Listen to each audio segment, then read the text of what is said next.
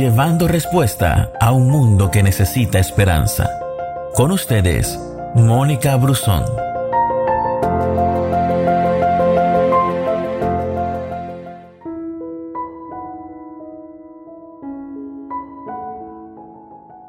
¿Cómo pueden ustedes que son malos decir algo bueno?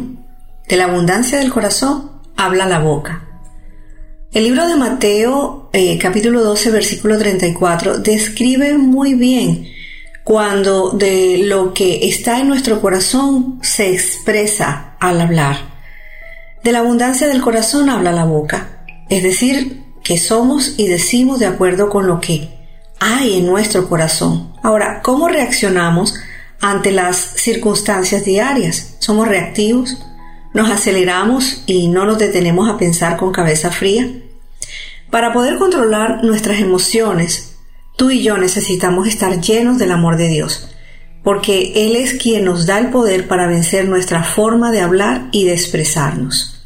Primera de Corintios 13:5 dice que el amor no se comporta con rudeza, no es egoísta, no se enoja fácilmente y no guarda rencor.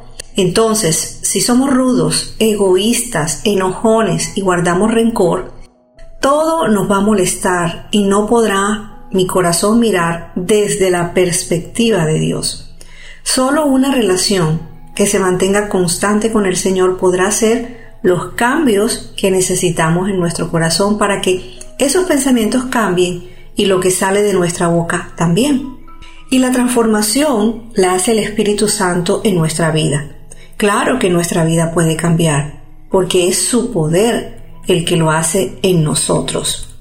La palabra lo dice muy claro que hay que mirar nuestro corazón, por ahí donde es donde debemos comenzar, pues lo que está en el corazón determina lo que uno dice.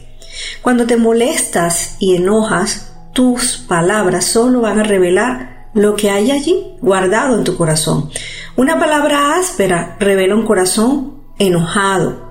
Una palabra negativa revela un corazón temeroso. Una palabra jactanciosa revela un corazón inseguro. Una palabra muy activa revela un corazón inestable.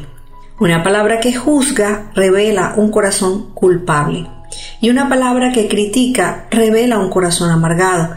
Y una palabra vulgar revela un corazón impuro. Por otro lado, una palabra que anima revela un corazón feliz. Una palabra gentil muestra un corazón lleno de amor.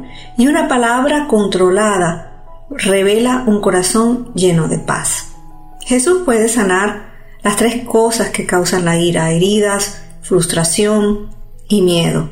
Jesús puede sanar tu corazón herido con su amor.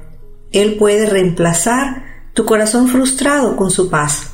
Él puede reemplazar tu corazón inseguro con su poder. Y a medida que comiences a sentirte aceptado en el amor de Dios, tu corazón cambiará y producirá el fruto de la paciencia y de la bondad, porque Dios promete, te daré un corazón nuevo y te infundiré un espíritu nuevo. Gracias por escucharnos. No te pierdas ninguna de nuestras publicaciones.